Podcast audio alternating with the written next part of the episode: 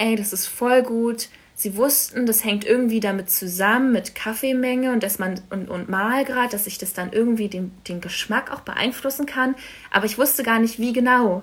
Nee, eigentlich bin ich voll überzeugt von dieser Idee und irgendwie will ich das jetzt mal echt ausprobieren in der ersten Minute vom Cupping schmeckt der so, in der dritten Minute schmeckt der so und am Ende schmeckt der nochmal komplett anders. Und das finde ich einfach, dadurch finde ich diese Beschreibungen immer so schwer. Scheiß drauf, das heißt, ist einfach Box Nummer 1 und fertig.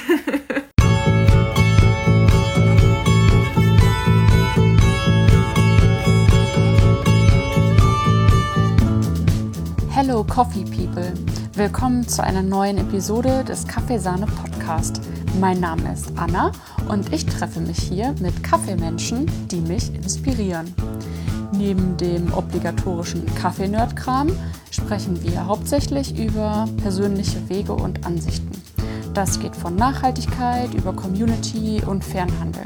Und in dieser speziellen Folge geht es auch ums Gründen. Diesmal spreche ich mit Jana, die im letzten Jahr ein ziemlich cooles kleines Kaffee-Business namens Bunker Coffee gestartet hat. Euch erwartet ein schönes Gründerinnengespräch. Jana spricht sehr offen darüber, wie ihr Start bisher so läuft. Und wir finden einige Parallelen. Ihre Webseite verlinke ich euch natürlich in den Show Notes. Und wenn euch gefällt, was ich hier mache, dann lasst mir doch gerne eine Bewertung da oder schließt auf Steady ein kleines Abo ab. Da könnt ihr mir ein kleines Trinkgeld hinterlassen, das mir gerade jetzt zur Zeit ein wenig aus der Krise hilft. Und an alle, die schon da sind, Liebe geht raus. Eure exklusiven Mini-Podcasts starten sehr bald. Ich habe schon ein paar in petto. Die müssen nur noch geschnitten werden. Ja, und wenn ihr guten Kaffee mögt, dann solltet ihr mal unbedingt bei Giovanna Kaffee vorbeischauen, weil ich bin die Anna in Giovanna Kaffee und wir rösten richtig geilen Kaffee aus Ecuador. Alle wichtigen Links findet ihr in den Show Notes und ich wünsche euch ganz viel Spaß mit Jana und mir. Also ich bin Jana. Hallo. ähm, ich, ja, ich kann ja, Gott. Die Frage ist echt gemein irgendwie. Ja, du hast gesagt, es wird nicht hart. genau. Ähm, ja, also ich komm, ich kann ja mal ganz randommäßig anfangen. Ja. Ähm, ich komme aus Berlin ursprünglich, bin da aufgewachsen und habe dann so ein bisschen rumstudiert und mich ausprobiert und bin dann nach Stuttgart gekommen und habe dort meinen Bachelor gemacht in Medienwirtschaft an der Hochschule der Medien und mochte Stuttgart am Anfang gar nicht. Mhm. und bin dann nach Köln gegangen und habe da mein Praktikum gemacht im Marketingbereich. Und ähm, was jetzt auch vielleicht ganz interessant geht, ist, wenn es um Kaffee geht, habe ich so meine richtige, also so die, das genüssliche Kaffee trinken in Köln das erste Mal so richtig erlebt. Ach, witzig. Ähm, weil ich habe das Gefühl, weil da einfach auch das Angebot so groß ist. Und ja, klar, auch in Berlin, aber da war ich einfach noch nicht bereit dafür sozusagen.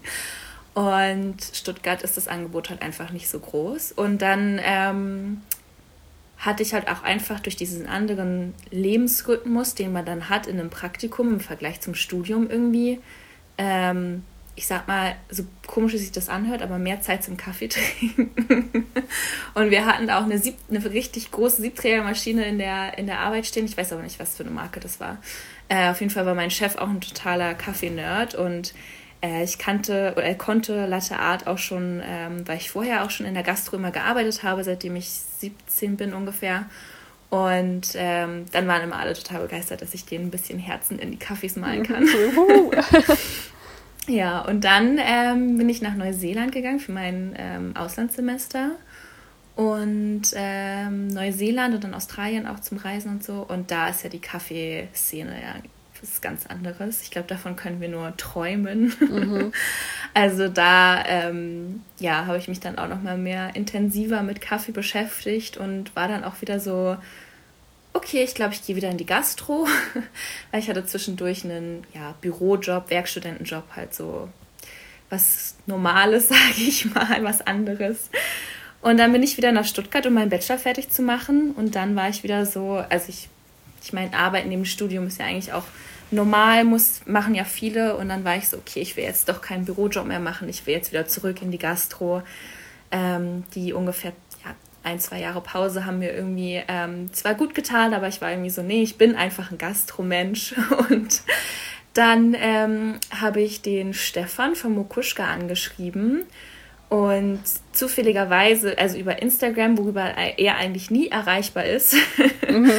Und ähm, ich kannte ihn vorher, weil er auch an der HDM in Stuttgart studiert hatte und äh, da mal einen Gründertalk gehalten hat. Ach, cool. Ähm, und dann war ich so, den kenne ich doch. Also nicht wirklich, aber ich habe mal von ihm gehört und war danach auch ein, zwei Mal im Mokuschka. Und dann dachte ich mir so, ich glaube, das ist ganz cool, da anzufangen. ich frage mal. Ja.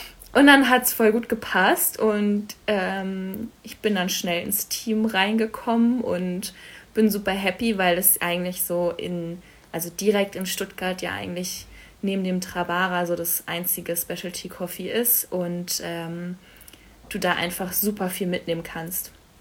Und dann ähm, ist es um mich geschehen. Und die Kaffeeliebe ging dann noch weiter hinaus. Also nicht nur, in, nicht nur der eigene Konsum, sondern halt auch einfach diesen Verkaufsaspekt als Barista mit dazu und äh, ja, generell einfach so viel mehr darüber zu lernen und über die verschiedenen, also was, was Kaffee eigentlich kann, so ein bisschen auch. Und halt nicht nur den, davor habe ich auch häufiger billigen Supermarktkaffee getrunken. Denke mir so, klar, eigentlich gar nicht, also ist jetzt nicht schlimm, aber mir war es halt damals einfach gar nicht be bewusst und damit kam dann auch einfach so immer mehr dieser bewusste Konsum dazu und alles und ähm, so bin ich dann eigentlich letztendlich zum Specialty Coffee gekommen. Genau. Ja, es ist witzig, ne, wie das irgendwie dann so eins zum anderen kommt und das halt nicht nur irgendwie den Kaffeekonsum beeinflusst, sondern so grundsätzlich den Blick mhm. darauf, ähm, äh, wie man konsumiert und wie ja. sehr man dann irgendwie bei allem so ein bisschen drauf achtet, wo das herkommt, wie das hergestellt wird, wer dahinter steckt und äh, ähm, ja, ja, witzig. Ja, Aber mich absolut. würde ähm, äh, interessieren, wer denn, also weil ich persönlich, also ich komme ja aus Köln.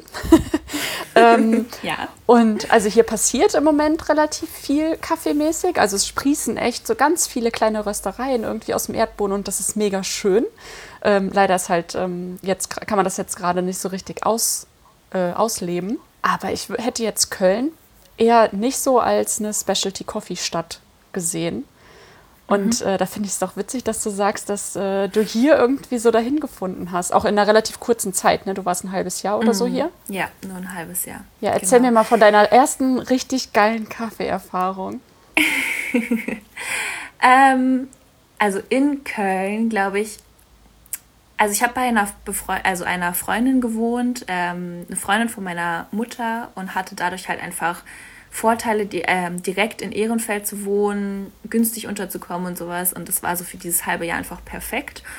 Und wir sind dann auch häufiger mal Kaffee trinken gegangen und sie wohnt halt auch in der Nähe vom Van Dyke und dann war das einfach so, okay, ich, ich mochte diesen Laden von Anfang an und war dann da halt auch schon so echt so, oh schön, einfach mhm. schön, so dieses nach der Arbeit oder vor der Arbeit einen Kaffee trinken gehen, so dieses Ritual zu finden und äh, dann irgendwann habe ich halt auf dem Weg zu meiner Arbeit lag das Heiland.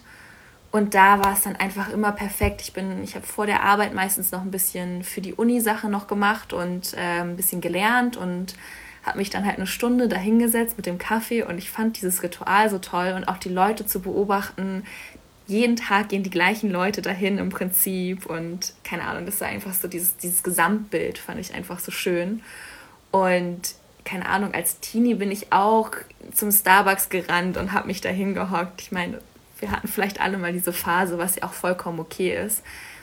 Aber das ist halt gar kein Vergleich zu dem, wie man Kaffee auch trinken kann, wenn man halt in so einer schönen Atmosphäre ist und einen wirklich guten Kaffee hat und wenn man Fragen zu dem Kaffee hat, auch zum Barista gehen kann und sagt, hey, der schmeckt ja richtig nice, so, wo kommt der her? äh, was ist das genau? So, dann fängst du halt an, so ein bisschen, also beim, am Anfang ja erstmal so, ah, okay, ähm, Arabica, Robusta, die Unterschiede. Und dann so nach und nach lernst du halt immer mehr. Und ich weiß gar nicht, ob es bei mir so einen springenden Punkt gab, wo ich jetzt gesagt habe, das war so eins der tollsten Kaffeeerlebnisse oder so. Also ich habe halt auch oft dann eigentlich hauptsächlich mit Milch getrunken, also ähm, Flat White, Cappuccino und so weiter. Aber dann irgendwann angefangen halt auch einen Espresso zu trinken, mehr Filterkaffee zu trinken und dann halt auch zu merken, wie Kaffee schmecken kann und halt nicht verkohlt und nach ja. starkem, dieser starke Espresso, den man sonst so trinkt. Und ich glaube, das ist einfach so ein Prozess. Also es muss nicht so ein Aha-Moment sein. Ja, sondern so dieses ja. da reinschlittern irgendwie. Ja, und also bei mir war auch viel einfach am Anfang echt durch die Atmosphäre, glaube ich, so. Und dann erst so diese Kombination und das Interesse generell für Kaffee und dann. Ja, voll schön. Aber ich finde schon, dass Köln einiges zu bieten hat. Also es kommt ja immer drauf an, mit was man es vergleicht, aber ja, also wir in Stuttgart haben wir noch nicht so viel. Ja. Leider. ja, doch. Also mittlerweile ähm, wie gesagt, gibt es ja schon echt auch so ähm, einiges. Und ich glaube, ich habe das ganz lange einfach so wahrgenommen, weil ich halt hier Vollzeit in einem Café gearbeitet habe ähm, und mhm. da gar keine Zeit hatte, irgendwie äh, hier so die Stadt zu erkunden und hier mal irgendwie so die Kaffeeszene abzuchecken oder so, ähm, weil das auch dann ähm, äh, ja so eine Führungsposition, weißt du, Betriebsleitung von einem Café, was jetzt nicht unbedingt Specialty Coffee oder sowas war, ähm, sodass da irgendwie gar nicht ähm, ja, gar keine Zeit, Muße oder irgendwas war, um Köln zu entdecken. Und immer wenn ich aber Zeit hatte, bin ich in eine andere Stadt gefahren, also Hamburg, Berlin und so. Ähm, und bin da halt immer losgezogen und habe mir da so die Specialty Coffee Shops rausge, ähm, rausgesucht und hatte halt immer das Gefühl, dass in anderen Städten viel mehr geht. Und jetzt so langsam, ähm, klar, also nachdem ich halt angefangen hatte, dann bei, ähm, bei Chamon zu arbeiten, äh, und da dann auch Kollegen hatte, die so mega äh, interessiert an Kaffee waren und so Community und zu Events gefahren sind und so. Da ist dann halt auch so äh, nach und nach so richtig das Gefühl für ähm, Specialty Coffee und äh, die Menschen drumherum und sowas gekommen. Genau. Ja. Und das dauert halt manchmal. Und ich finde dann nämlich eigentlich auch, ähm, dass so, also wir sagen immer alle so entschuldigend, so, ah ja, ich bin dann auch mal zu Starbucks gegangen. Ja, fand ich auch früher mega geil voll. Habe ich so ein Karamell Macchiato mit ordentlich extra Zucker und so und fand das halt mega. Ähm, ja. Und das hat sehr lange gedauert, bis ich den Zucker weggelassen habe beim Kaffee. Und dann noch ja. viel länger, bis ich die Milch weggelassen habe. Und ich glaube, mhm. man kann dann irgendwie auch viel besser verstehen, ähm, wie äh, andere Menschen irgendwie äh, Kaffee erstmal wahrnehmen. Nämlich nicht als mhm. dieses ähm, Gourmet-Produkt, sondern als, jo, Kaffee brauche ich, um wach zu werden. Ja, geil. Und dann ja. gehe ich mal Kaffee trinken. Und das ist ganz schön auch mit meinen, äh, mit meinen Leuten da irgendwie abzuhängen oder so. Aber was in der Tasse ist, ist egal. Und da dann irgendwie so Schritt für Schritt ähm, zum Produkt zu kommen, ist halt mega. Ja. Ja. Hast du denn in ja, ähm, Neuseeland, Australien auch ähm, Kaffee gemacht oder da auch eher nur so als Konsumentin wahrgenommen?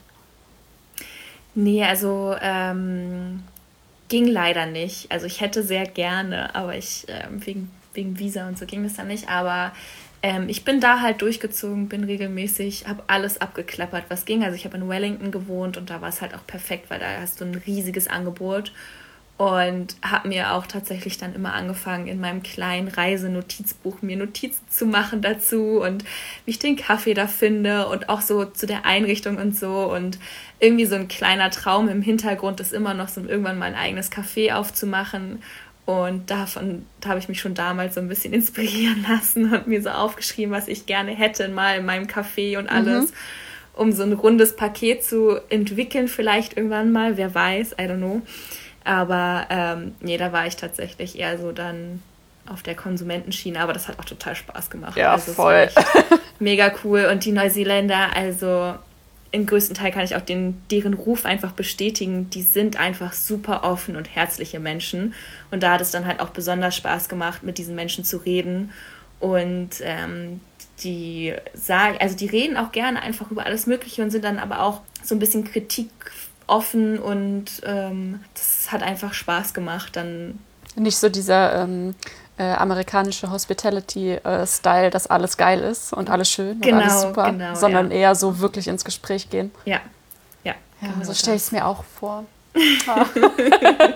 Und bei ähm, Mokuschka bist du dann quasi, hast du als Barista angefangen. Also es war nicht nur ähm, Gastro, sondern auch auf jeden Fall Kaffee und das Barista-Dasein. Mm, genau, also das war auch von Anfang an mein Ziel, so ein bisschen, sage ich mal, dass ich jetzt nicht dahin komme und nur die Aushilfe bin, die dann Patella durch die Gegend trägt, sondern ich wollte schon auch mehr lernen und an die Maschine und Kaffee machen und ich hatte halt, wie gesagt, auch Vorkenntnisse. Also ich habe davor auch lange in Berlin im Café gearbeitet, aber halt nicht Specialty.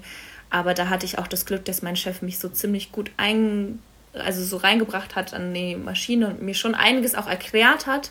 Aber mir hat so die Info dahinter gefehlt.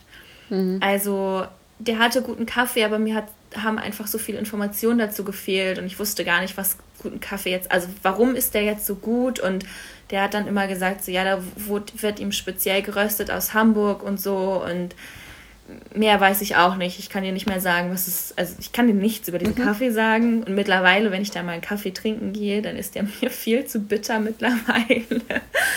Aber ähm, so habe ich halt schon ein bisschen so erste Kenntnisse gehabt, sage ich mal, aber nicht, nicht viel und dann hatte ich einfach das Glück, dass das Mukushka, das Team so super ist und ähm, mir da auch das Vertrauen entgegengebracht wurde und ich relativ schnell ähm, da reingebracht wurde und dann ist es so ein bisschen Learning by Doing. Du hörst immer bei den anderen mit, was erzählen die den Kunden über Kaffee und dann mhm. fragst du mal was nach und warum ist das so und dann bekommst du die Infos und dann, ähm, genau, also deswegen definitiv Barista und da werde ich auch noch eine Weile bleiben.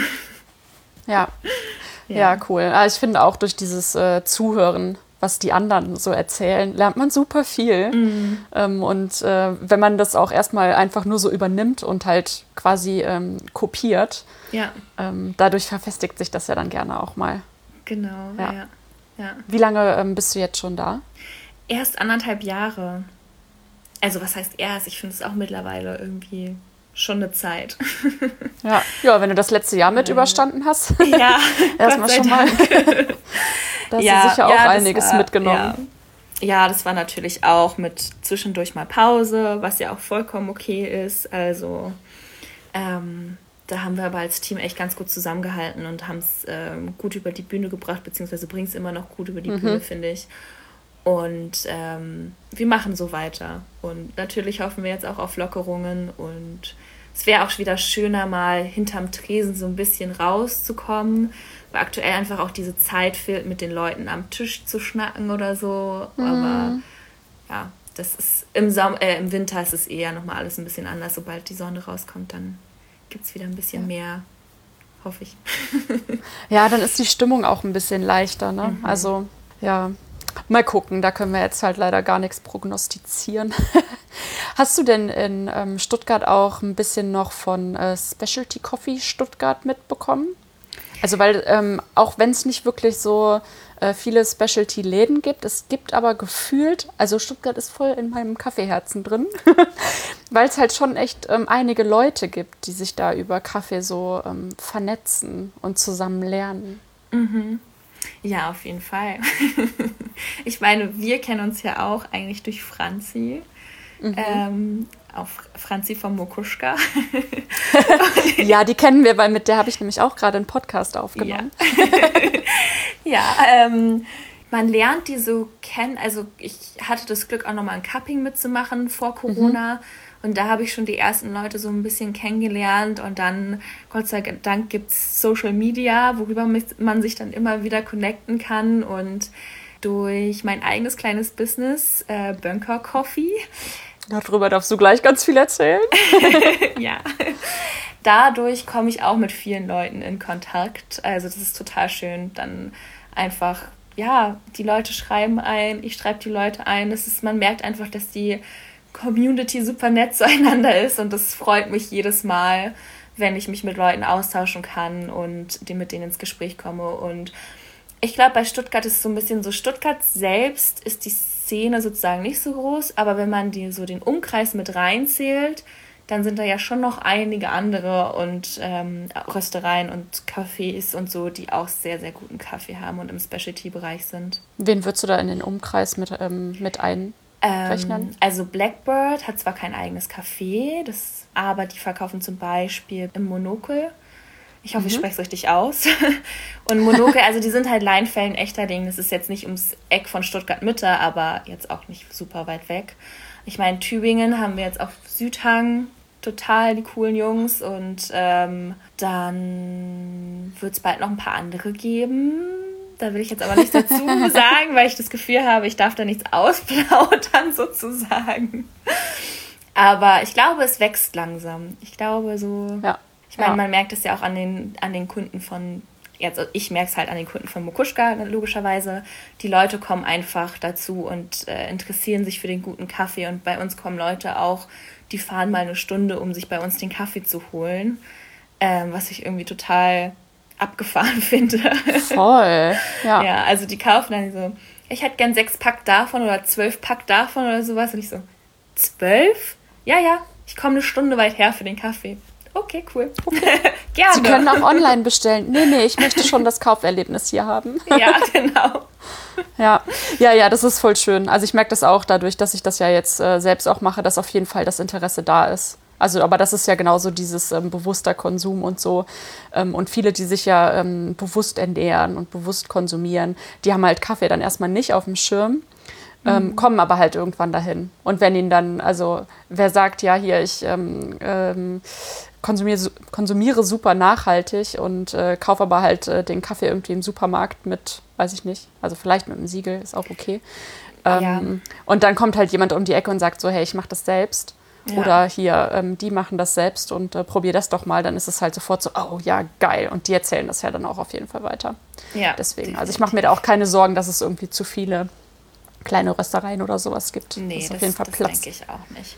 Ich finde ja. auch nicht, dass, in, also, dass es Konkurrenten unter sich sind. Ich finde eher, dass die Specialty-Szene eine Konkurrenz für die großen Abnehmer, die großen Leute sind sozusagen. Also die gesamte Szene gegen die Großen so ein bisschen, ähm, ja. die sich halt die Siegel und den ganzen Kram leisten können. Aber ich bin, ich bin kein, Fans von die, kein Fan von diesen Siegeln, weil ich habe meine ähm, Bachelorarbeit auch darüber geschrieben, allerdings halt in der Text über die Textilbranche, aber da ging es halt auch um diese Siegel der Nachhaltigkeit und alles Mögliche, was da alles gibt und so.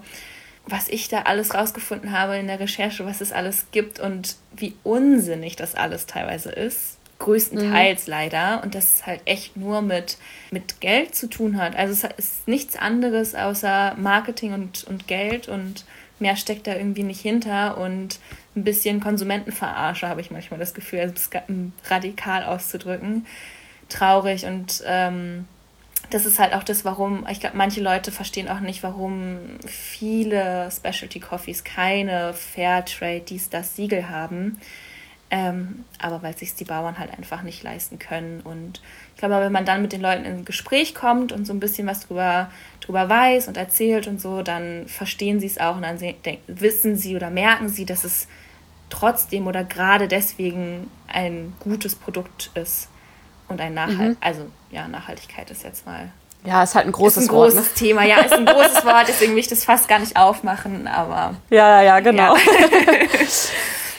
Ja, also und ähm, seit letztem November. Ja.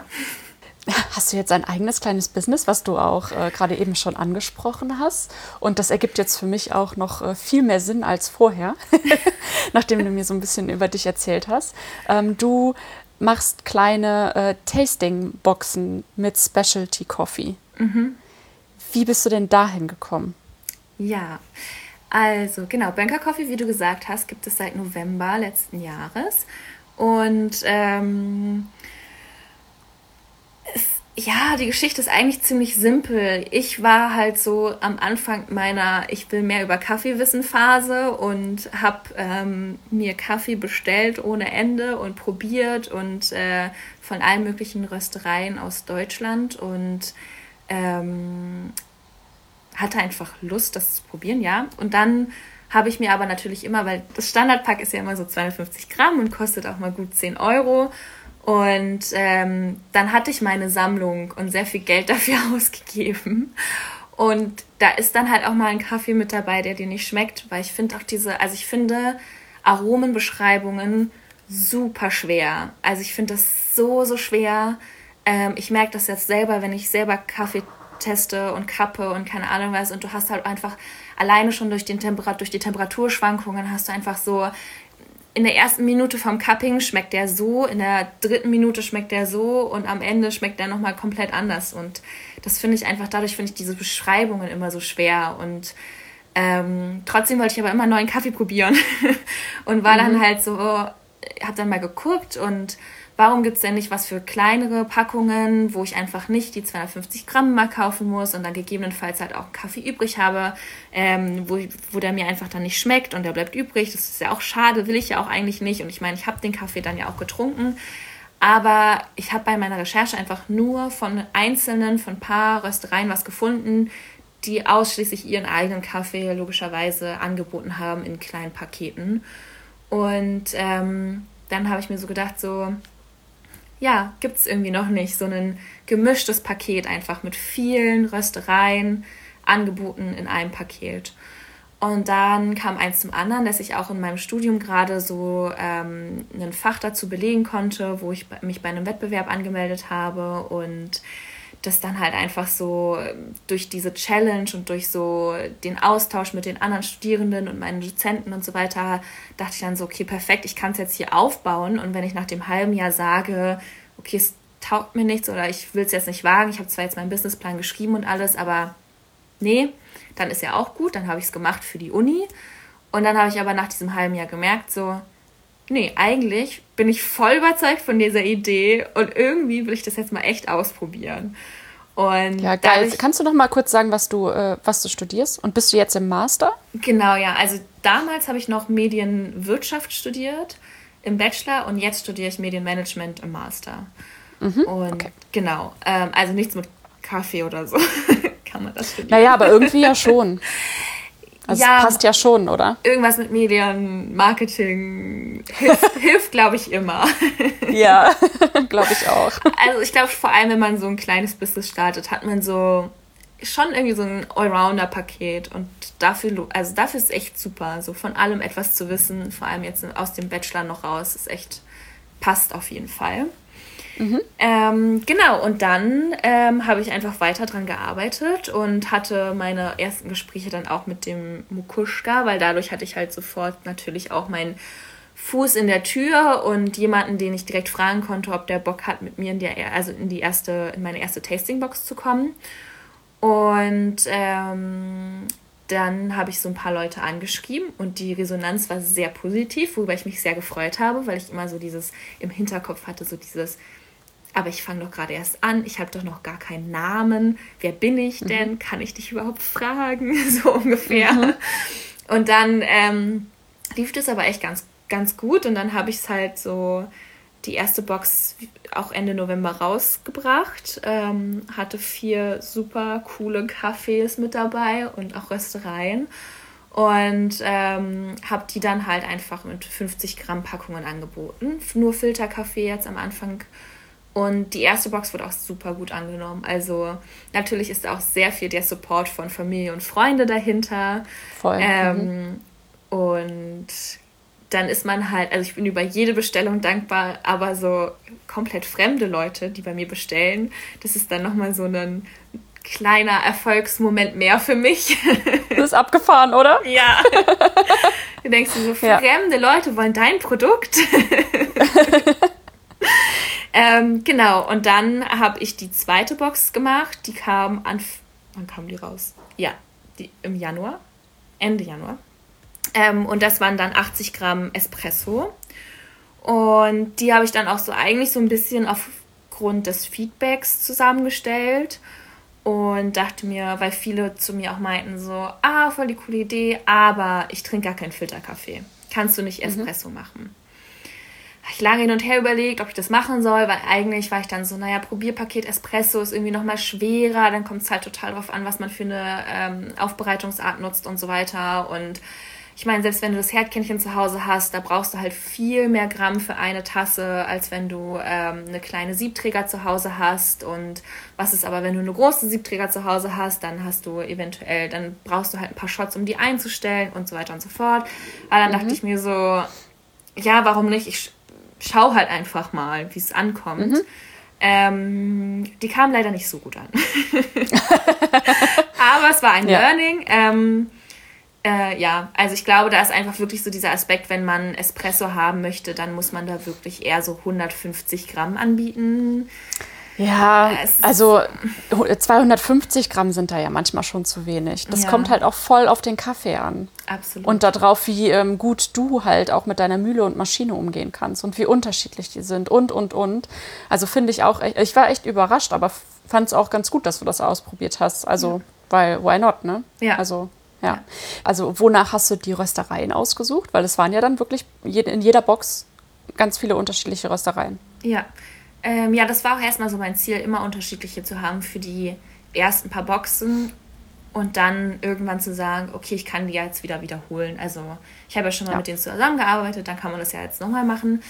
Ähm, aber wollte mir erstmal so ein gewisses Portfolio an, aufbauen und verschiedene Sachen sozusagen zusammensuchen. Also ich habe. Die sind ja auch Multiplikatoren, die, ähm, die Röstereien. Genau. Das ist ja auch wichtig. Ja. ja. Ähm, also es war einfach so, ich bin am Anfang bin ich so ein bisschen nach, okay, wen kenne ich hier wirklich aus der Umgebung? Und ich wollte die erste Box auch Stuttgart-Box nennen, wobei ich mir dann so dachte, naja, es gibt zu wenig Stuttgart, äh, es gibt in Stuttgart selbst ja viel zu wenig Röstereien, das funktioniert gar nicht. Dann irgendwas mit Süddeutschland und bla, da dachte ich mir so, scheiß drauf, das heißt jetzt einfach Box Nummer 1 und fertig. Ja. und Boah, manchmal ne, ist man echt in so einem, hat man so, so, so ähm, super konkrete Ideen, an denen man sich dann irgendwie so ran, ran äh, langhangeln will. Und das passt aber eigentlich nicht. Und es dauert so lange, bis man sich davon genau. lösen kann. Ja, ja genau. Mhm. Und dann war das echt so, ähm, ich kannte Mario so ein bisschen von, also von einmal sehen, von Mario von Blackbird und war dann so, ja, ich habe, ich, also ich dachte mir am Anfang dann einfach echt so, ich habe ja nichts zu verlieren. Ich kann ja einfach mal fragen. Und dadurch, dass ich Mukushka schon an Bord hatte und immer so ein bisschen sagen konnte, ja, ich arbeite bei Mukushka, was so ein bisschen, was ich so ein bisschen nutzen konnte, glaube ich, als Aushängeschild, weil Mukushka hat ja Voll. schon einen Namen. Also man kennt es eigentlich, also die meisten, zumindest in so Süddeutschland, sage ich mal. Und dann ähm, habe ich einfach, dann war es durch Zufall, dass äh, ein Freund von mir mir einen Kaffee vorbeigebracht hatte, beziehungsweise mehrere. Und ähm, ich dann so auch auf die aufmerksam geworden bin, weil ich mich ehrlich gesagt am Anfang nicht getraut habe, ganz große Röstereien zu fragen. Und dann kam es halt dazu, dass noch Five Cents und ähm, Südhang mit an Bord gekommen sind und durch den Austausch dann einfach und also da war ich auch total happy, dass die von Anfang an gesagt haben, so ey cool, wir sind dabei bei der ersten Box. Und so ist es jetzt eigentlich auch. Also ich ähm, recherchiere so ein bisschen rum und von Röstereien, die ich einfach schon auch kenne oder die man dann irgendwie so hört, weil, wie du sagst, also so dieser Austausch einfach mit Kollegen und so weiter und so fort ist dann einfach da. Und dann mir sagen jetzt auch, also ja, Kunden und Freunde und alle möglichen sagen, hey, kennst du die was rein? Nimm die doch mal. Die wären bestimmt was für deine Box. Also so jetzt mittlerweile sind die echt so, äh, werde ich über, überhäuft von Leuten, die mir Vorschläge machen oder jetzt auch mittlerweile Leute, die direkt auf mich zukommen und fragen, ob wir zusammenarbeiten wollen und sowas. Und das ist echt ziemlich cool. das ist witzig, ne? Wie das so ein Selbstläufer irgendwie dann auch wird, ne? Ja. Ja, ja. ja mega. Voll cool. Ähm, wie wenn du darüber sprechen möchtest. Wie viele äh, erste Boxen hast du denn äh, verkauft? Also, weil da kam ja sicher auch das Weihnachtsgeschäft so ein bisschen mit dazu. Ja, also die erste Box war echt am erfolgreichsten. Da habe ich auch mit 100 Boxen geplant gehabt, was vielleicht am jetzt so Nachblick ein bisschen too much war eigentlich. Aber ich bin fast alle losgeworden. Also ich habe 85 Boah, Boxen verkauft und das war ziemlich gut. wow, also das ja. ist richtig gut. Ja, allerdings, also ich muss sagen, es kommt so viel mit rein, womit man am Anfang einfach irgendwie nicht so rechnet. Also die Verpackungen bestimmen. Dann will ich halt eigentlich auch bei einer Box, also meine Boxen, die 50 Gramm, also 4 mal 50 Gramm haben, mhm. kosten 15 Euro. Ich habe jetzt ab der dritten Filterbox habe ich jetzt auch das Angebot, dass man sich entscheiden kann zwischen 4 mal 50 Gramm und 4 mal 80 Gramm. Die kosten ähm, 23 Euro. Und in der Espresso-Box sind 3 mal 80 Gramm und kosten auch 15 Euro. Und bei so einem Preis, der schon echt gering ist, aber ich wollte ihn einfach auch nicht höher setzen, weil ich sonst das Gefühl hatte, kauft sonst vielleicht auch keiner. Mhm. Ähm, also noch so ein paar andere Faktoren, die ich dann Ja, Preisfindung haben. ist super also, schwierig. Ja ich, ja. ich dachte, also Preisfindung habe ich schon Klausuren und weiß der Geier was drüber geschrieben, aber am Ende des Tages ähm, geht irgendwie dann, musst du probieren. Also du musst es einfach probieren und schauen und ähm, ja, egal, auf jeden Fall kommen halt einfach so viele Sachen noch mit zu, mit Verpackungen und Labeling und die Tüten und so weiter und so fort. Und ich schreibe meine Arbeitsstunden nicht auf. Mhm. und ich glaube, das ist ganz gut so. also aktuell ist es für mich echt, ist ein, äh, ist ein absolutes Hobby für mich und es macht mir auch größtenteils Spaß, auch wenn ich manchmal ein bisschen struggle, aber ich glaube, das kennt jeder und es gehört auch mal dazu, aber an sich geht es mir darum, ähm, den Kaffee an den Mann zu bringen, an die Frau zu bringen und ähm, Leuten zu zeigen, wie cool Kaffee sein kann. ja, ja, ich finde es eine mega Idee und auch wirklich ähm, schön und ansprechend umgesetzt, also so unaufgeregt irgendwie. Danke. Das finde ich, äh, find ich richtig gut. Willst du mal ähm, kurz erzählen, wie die Boxen genau aufgebaut sind? Also es sind halt vier Kaffees drin, aber da ist noch mehr da drin. Ne? Also du hast ja irgendwie auch noch ähm, äh, ja, Zubereitungstipps mhm. oder. Ähm, ja, genau, also das war auch so, es ist noch irgendwo ein Prozess, aber ähm, ich habe jetzt eine Cupping-Anleitung immer mit dabei. Und für die Espresso-Zubereitung habe ich für die Siebträger und für die ähm, Kaffeekanne, also Bialetti, Herdkanne, ähm, auch einen Zubereitungshinweis. Allerdings wollte ich das auch so ein bisschen kurz fassen und das ist halt super schwer. Und beim Filter auch für, die, ähm, für den klassischen Filter, die V60, eine Anleitung ein bisschen ausführlicher und dann einfach auch nochmal so eine, so eine Gesamtübersicht mit verschiedenen Zubereitungen und dann halt so die Unterschiede mit Temperatur, Wassermenge, Kaffeemenge und so weiter. Und da muss ich auch, glaube ich, dazu sagen, dass ich im Prinzip zwei Gruppen habe, die ich damit mit meinem Produkt ansprechen möchte. Also zum einen Leute, die ähm, sich noch gar nicht im Specialty-Bereich auskennen, beziehungsweise einfach so ein bisschen mal was ausprobieren wollen, mal ein bisschen Kaffee genießen wollen, testen wollen und so weiter. Und für die ist es, glaube ich, mit am interessantesten, diese Aufbereitungstipps mit dabei zu haben, weil das für, auch so eher für die gestaltet ist, sage ich mal. Weil es halt wirklich so diese ja, es hört sich so blöd an, aber so ein bisschen so diese Anfängertipps sind, sage ich mal. Und dann gibt es natürlich auch auf der anderen Seite Leute, die sich schon im, im Specialty-Bereich ein bisschen auskennen, die generell sich vielleicht sogar auch Barista sind oder, oder halt in der Szene irgendwie beruflich vielleicht sogar tätig sind, die, glaube ich, einfach wirklich anderen Kaffee kennenlernen wollen und testen wollen und so. Und für die bin ich mir immer nicht so ganz sicher, wie hilfreich die Tipps wirklich sind, weil ich mir denke, die die wissen wahrscheinlich vieles davon schon so. Ähm, genau, aber ich muss sagen, vor allem bei der ersten Box, wo auch viele Bekannte und Freunde und so bei mir bestellt haben, wo ich dann auch dadurch so ein bisschen den Vorteil hatte, dass ich mir so erstes Feedback direkt persönlich einholen konnte. Ähm, da habe ich echt schönes Feedback bekommen, die meinten, ey, das ist voll gut, sie wussten, das hängt irgendwie damit zusammen mit Kaffeemenge und dass man und, und Mahlgrad, dass ich das dann irgendwie den, den Geschmack auch beeinflussen kann. Aber ich wusste gar nicht, wie genau. Und es war voll der gute Einstieg dafür. dafür. Und am liebsten würde ich natürlich irgendwann mal für jeden Kaffee, den ich in die Box tue, ein eigenes Rezept mit dazulegen. Mhm. Ähm, aber ich muss sagen, so weit bin ich noch nicht.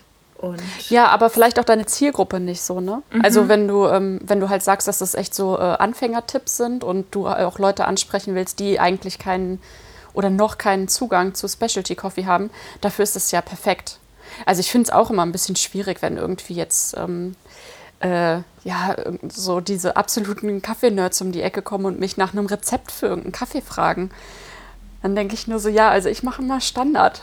So. 30 ja. Gramm auf 500 Milliliter und dann los. ähm, ja. ja, und äh, das ist aber halt für so totale Anfänger schon mega hilfreich.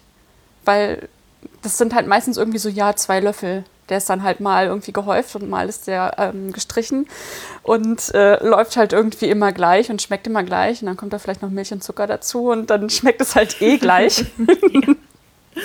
Ja. Und also ich meine, du kannst ja auch damit wachsen. mhm. wie du mhm. schon sagst. Also vielleicht willst du es halt irgendwann mal so haben. Ähm, aber erstmal brauchst du das ja auch gar nicht, weil man kann es halt am Anfang auch übertreiben. Ja. ja. Stimmt, ja. ja. Und irgendwie mit deiner, mit deinen, mit deinen Leuten irgendwie zusammenzuwachsen, ist ja irgendwie auch total spannend und schön. Absolut, ja. Ähm, ja, ich bin mal gespannt, wo sich hinführt, weil absolut, also ich ab, ähm, momentan kann ich es echt noch gar nicht sagen. Also momentan ist für mich durch das Studium und durch Mukushka ist es halt wirklich, ist für mich, Bönker ist für mich aktuell eigentlich ein Hobby, ähm, aber natürlich auch ein Hobby, wo Geld dahinter steckt. Mhm. ähm, aber ja, ich bin, ich bin echt gespannt und freue mich für jedes Feedback und für jede Anregung und für den Austausch. Also, ja, das. Wo kommt der Name her? Irgendwie wusste ich, dass du das fragst. Ja, Überraschung. ja, also Böhn steht für Bohne, nur aus dem Schwedischen im Prinzip, abgekürzt. Also Böhner, ich spreche es wahrscheinlich auch komplett falsch aus. Ähm, und Kaffee, also K für Kaffee. Und einfach die Zusammensetzung aus Bohne und Kaffee, Bönker. Ähm, ja. Hast du einen Schwedenbezug? Gar nicht. einfach nur kluges Marketing. ja. Ich habe schwedische Freunde, habe schon überlegt, ob ich die anrufen soll und die fragen soll, ob sie mir bitte einen, ähm, einen ähm, Werbevideo aufnehmen, wo sie Bönker mal richtig aussprechen. Ah, gute Idee.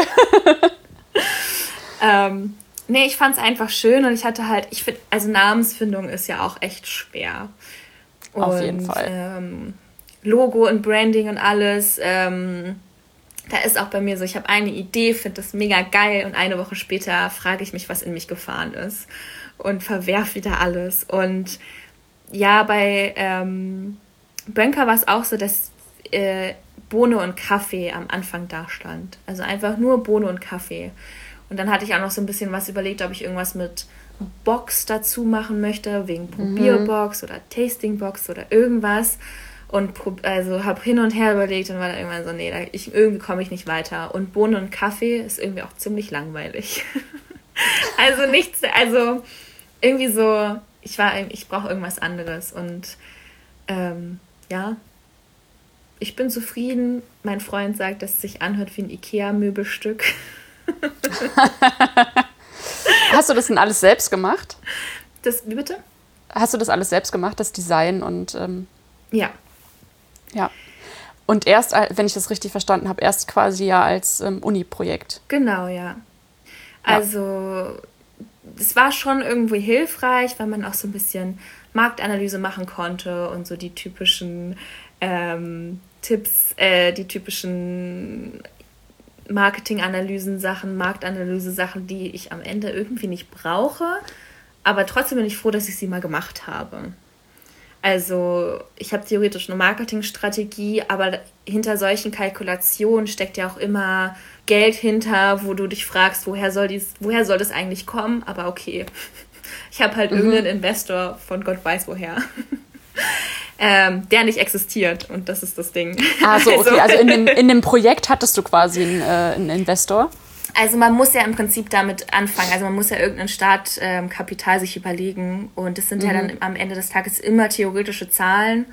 Und ähm, ich sag mal so, am Anfang hatte ich schon viele Ausgaben, über die man sich ärgern könnte, aber die irgendwie auch in den Prozess mit dazugehört haben, einfach von Verpackungsmaterial und so weiter und so fort. Und ich habe ja auch so diesen Prozess gemacht. Die erste Box ähm, war wirklich so eine schöne weiße Schachtel die, wo auch so ein bisschen so dieser Geschenke-Gedanke dahinter war. Perfekt auch irgendwie so zur Weihnachtszeit, glaube ich. Aber wo viele Sachen von vorne bis hinten schiefgegangen sind, wegen Verpackung, zusätzliche Verpackung für den Versand.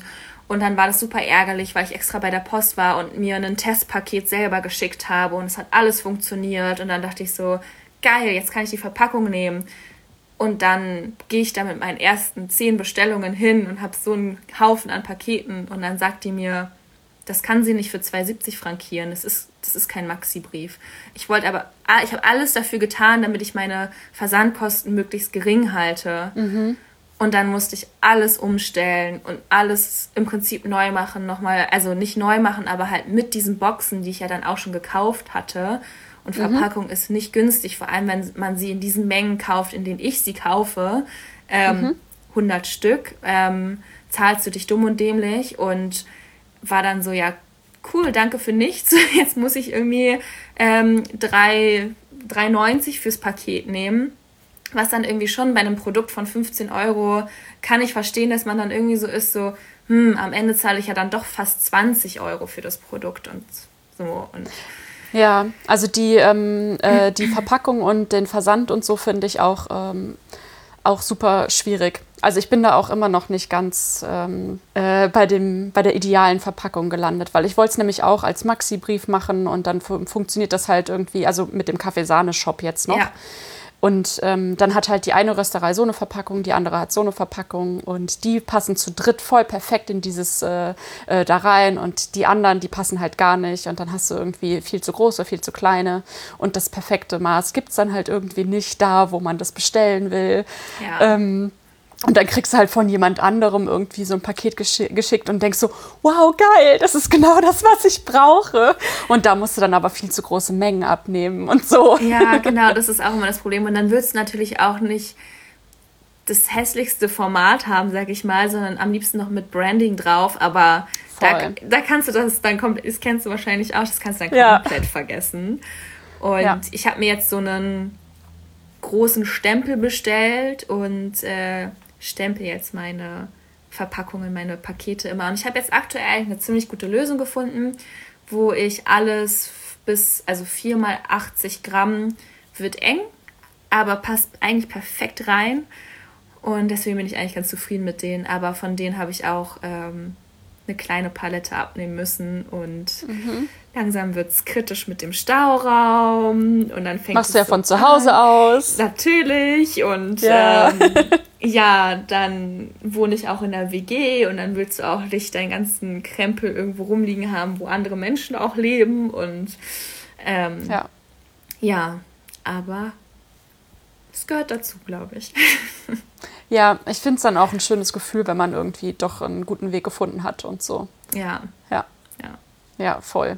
Ja, also wir hatten das auch ähnlich mit den ähm, äh, mit unserer ähm, Giovanna-Verpackung die äh, auf jeden Fall anders aussehen sollte. Und eigentlich sollte sie aber ganz anders aussehen als die, die wir jetzt haben. Und dann ist es aber die geworden und jetzt lieben wir die so sehr und jetzt ähm, sind, haben wir aber Probleme mit, ähm, mit den 500 Gramm Versionen, weil die gibt es dann halt irgendwie nicht in dem Format und in der Farbe, in der wir die mhm. gerne hätten und Oh Mann, ey. Ja, ja. Aber ihr habt auch so eine Banderole da drum, sozusagen, oder? Ja. Genau. Ja, also, weil uns war es halt wichtig, dass es ähm, äh, dass, eine, dass es eine recycelbare Verpackung ist. Und die meisten Kaffeeverpackungen sind halt Verbundstoffe oder Alu. Ja.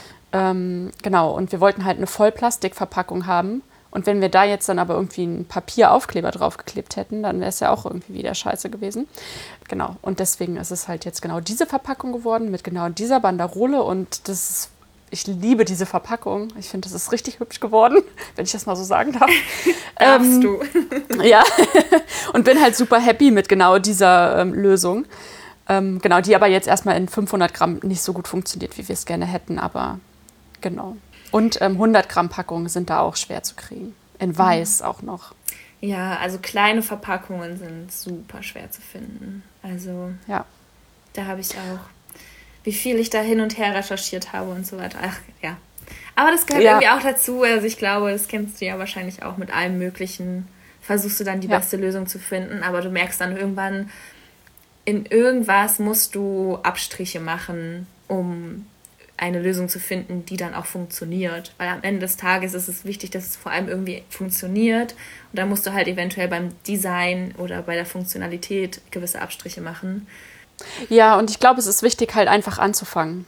Und es, äh, auch anzufangen, wenn es äh, nicht ganz perfekt ist. Weil das gehört halt auch mit dazu. Weil ganz viele Sachen, die wir total perfekt fanden, die passen jetzt nicht mehr. Also, ne, wo wir wirklich ja. dachten, so, ja, geil, das ist genau auf den Punkt, so wie wir es haben wollen. Aber es ist total sinnfrei, weshalb wir es jetzt doch dann wieder ändern und so. Ähm, und deswegen ist es total wichtig, einfach irgendwann anzufangen. Ja. Weil nur du selbst weißt ja, wie deine perfekte Lösung aussehen sollte.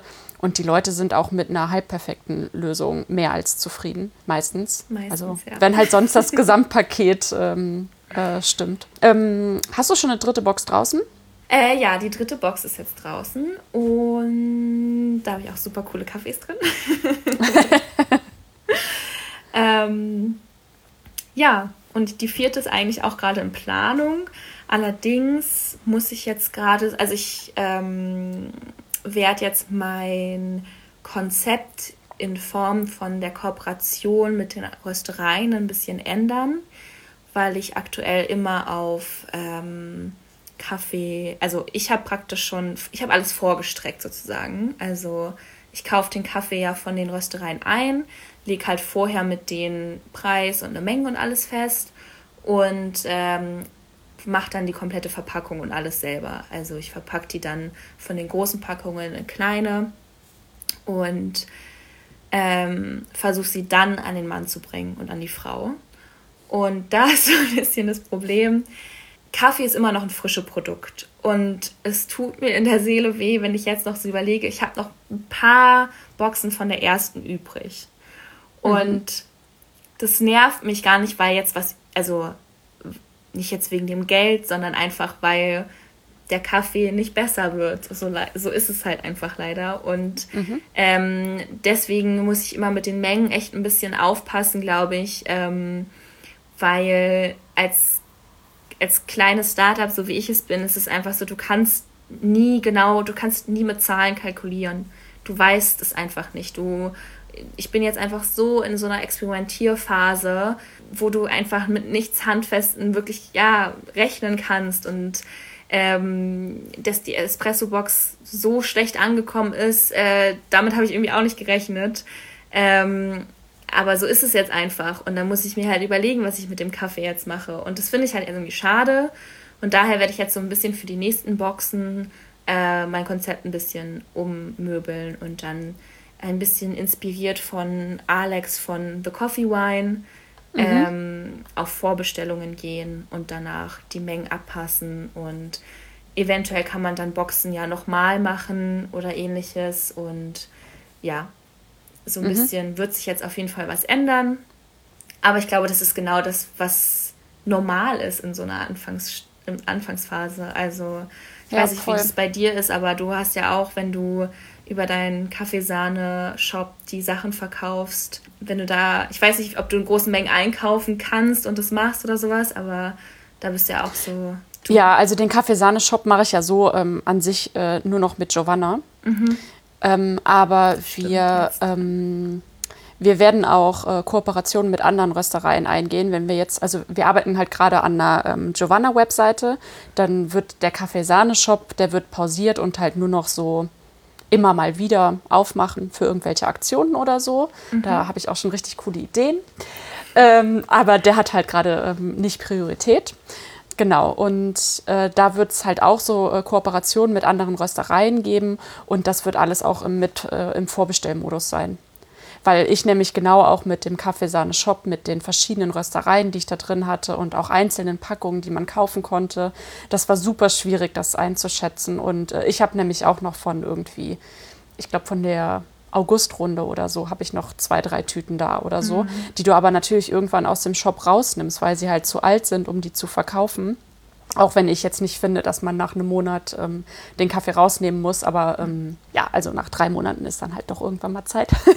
Und es ist halt schöner, ein äh, frisches Produkt auch irgendwie zu verkaufen. Und ich fand es auch sehr schwierig. Und ich äh, hatte jetzt auch überlegt, ähm, ja, also ich hätte dir jetzt quasi auch mehr oder weniger ans Herz gelegt, das irgendwie über so eine Vorbestellsache ähm, zu machen, weil du einfach irgendwie kalkulieren musst. Und ähm, ja. ich glaube, ich war echt so ein bisschen geblendet von der ersten Box, wie gut die lief. Und habe halt nicht mit einberechnet, dass es halt schon zum einen die Weihnachtszeit war und viele Leute bestellt haben, weil sie meine Freunde sind. Ja. So blöd sich das anhört. Mhm. Aber ja, aber so lernt man auch dazu. Ich meine, am Ende des Tages, der Kaffee wird nicht weggeschmissen und ähm, das ist das Wichtigste. Ja, voll. Also irgendwie wird man den ja immer los und wenn man den halt irgendwie ähm, spendet oder so, ist ja auch irgendwie. Genau, eine, genau. Kaffee ist ja perfekt genau für sowas. Ich finde es mega cool, wie, ähm, wie offen du das alles erzählst, was du da machst. Ich finde es ähm, super interessant und glaube ich auch für viele ähm, total hilfreich irgendwie zu hören, wie du es angegangen bist und Ja. einfach mal gemacht hast und auch so diese kleinen Problemfelder und so. Und diese Sache mit, dem, mit der Vorweihnachtszeit und mit der ersten Runde und äh, dass es so gut gelaufen ist. Also das war bei Giovanna Kaffee natürlich auch genau das Gleiche. Ähm, wir sind ja auch im November gestartet und das Ja. lief richtig, richtig, richtig gut. Und äh, da müssen wir halt dann jetzt auch so langsam wieder so ein bisschen nachlegen, beziehungsweise halt gucken, dass wir das so ein bisschen professionalisieren. Ähm, aber genau so haben wir es ja auch gestartet. Erstmal gucken Ja. und dann läuft es schon. Ja, aber okay, das ist auch interessant, dass es euch auch so ging. Also, aber es macht ja auch irgendwie Sinn. Also, Voll, voll. ähm, es ist ja auch irgendwie total verständlich, dass es so diesen kleinen Anfangshype aus deiner eigenen Bubble gibt, der sich dann halt natürlich irgendwann legt. Und dann musst du halt schauen, wie gut du ja auch irgendwie Marketing betreiben kannst, ohne. Aber sag mal, was mich auch interessieren würde, ihr röstet aber ja nicht, ihr habt ja keinen eigenen Röster. Röstet ihr bei jemandem, ja, ne? Wir ähm, rösten in äh, Düsseldorf bei Schwarz. Also Gio hat halt vorher, ähm, also im letzten Jahr öfter mal auch für ähm, die gearbeitet und so. Und ähm, sie äh, importiert ja den Kaffee selbst aus Ecuador und war dann mit ihm so ein bisschen im Gespräch. Und er hatte halt immer wieder gesagt, wenn du irgendwie selbst rösten willst oder so, kannst du es auch hier machen. Und ähm, es gibt hier in Köln noch eine andere Rösterei, die das auch quasi anbieten, dass ähm, andere ähm, ihre Röster nutzen können, was mega cool ist. Die haben Ja. sich halt äh, eine fette Rösterei dahingestellt vor zwei Jahren oder so und ähm, lassen da jetzt, ich glaube, drei unterschiedliche Röster ähm, mit dran rösten, genau.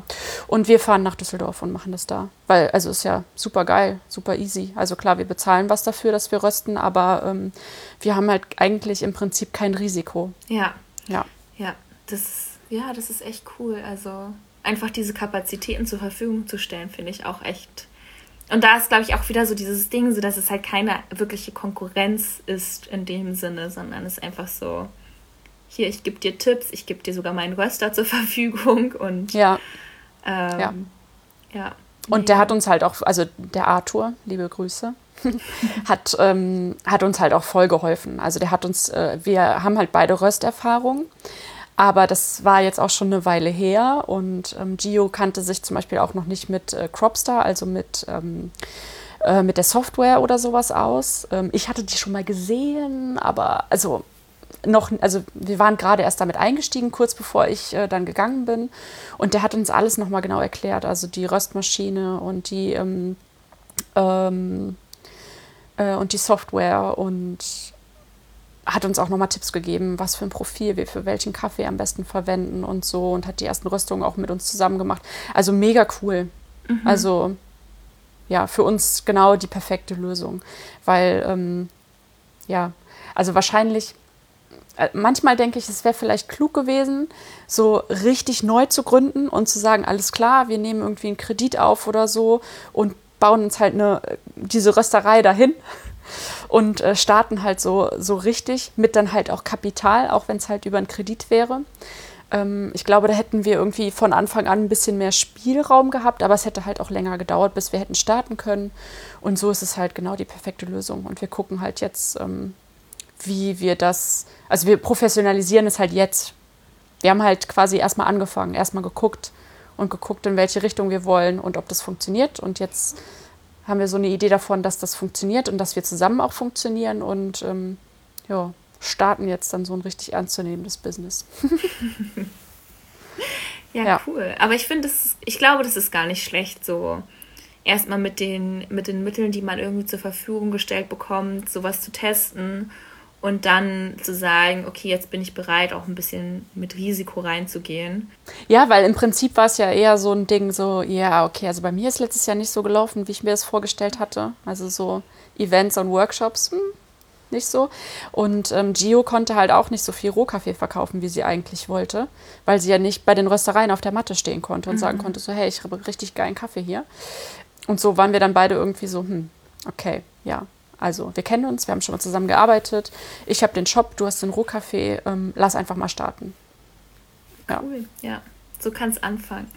ja, voll. Und jetzt ist es eine kleine Business-Love-Story. Schön. Ja, voll. Ja. Mhm. Ähm, also ich würde dir noch ein paar kleine, sehr schnelle Fragen zum Schluss stellen. Okay.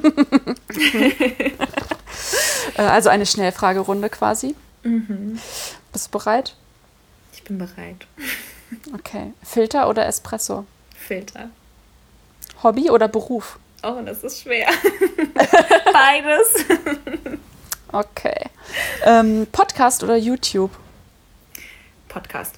Sehr gut. Herdkocher oder French Press? Herdkocher. Kenia oder Brasilien?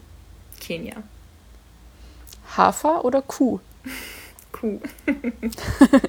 Zu Hause oder unterwegs? Unterwegs. Und jetzt die Fangfrage. Arabica oder Canephora? Beides. Richtige Antwort. ähm, ja, äh, vielen Dank, Jana. Ich fand das richtig schön. Wir haben ja eben schon gesagt, dass wir beide eigentlich gerade in so einem Tief sind und ähm, das hat sehr gut getan. Ja, fand ich auch. ähm, reden reden hilft dann manchmal. Ja, ja, ja voll. Danke. Ich fand es auch sehr angenehm mit dir zu quatschen. Einfach zu quatschen. Und schön, ja. dass jetzt irgendwelche Leute dazuhören können. ja. ja, voll schön. Ähm, möchtest du noch was loswerden an die Kaffeesahne-Community? Wo kann man dich erreichen? Ähm, wo kann man mich erreichen? Unter Bönker Coffee auf Instagram zusammengeschrieben. Bönker mit OE. Sehr gut. Oder Bönker Coffee, auch wieder zusammengeschrieben, gleiche Schreibweise, .com. Da könnt ihr meinen Kaffee kaufen, meine Kaffeeboxen. Und ähm, an die Kaffeesahne-Community. Ähm, erstmal, wenn ihr Bock habt, mir Feedback zu geben, dann schreibt mir gerne. Und ansonsten, wenn ihr Bock habt, ein eigenes Business zu gründen, dann macht einfach. Sehr gut. Das würde ich auch so unterschreiben. Ja, cool. Danke ja, dir. Ich danke dir. Es hat sehr, Spaß, sehr viel Spaß gemacht. Sehr schön. Dann ähm, bis zum nächsten Mal. Ne? ja, hoffentlich. Vielleicht auch mal in Köln oder Stuttgart dann wieder in Real Life. Ja, vielleicht im Sommer. Ja. Bestimmt. Komm, wir sagen noch Tschüss. Tschüss. Tschüss.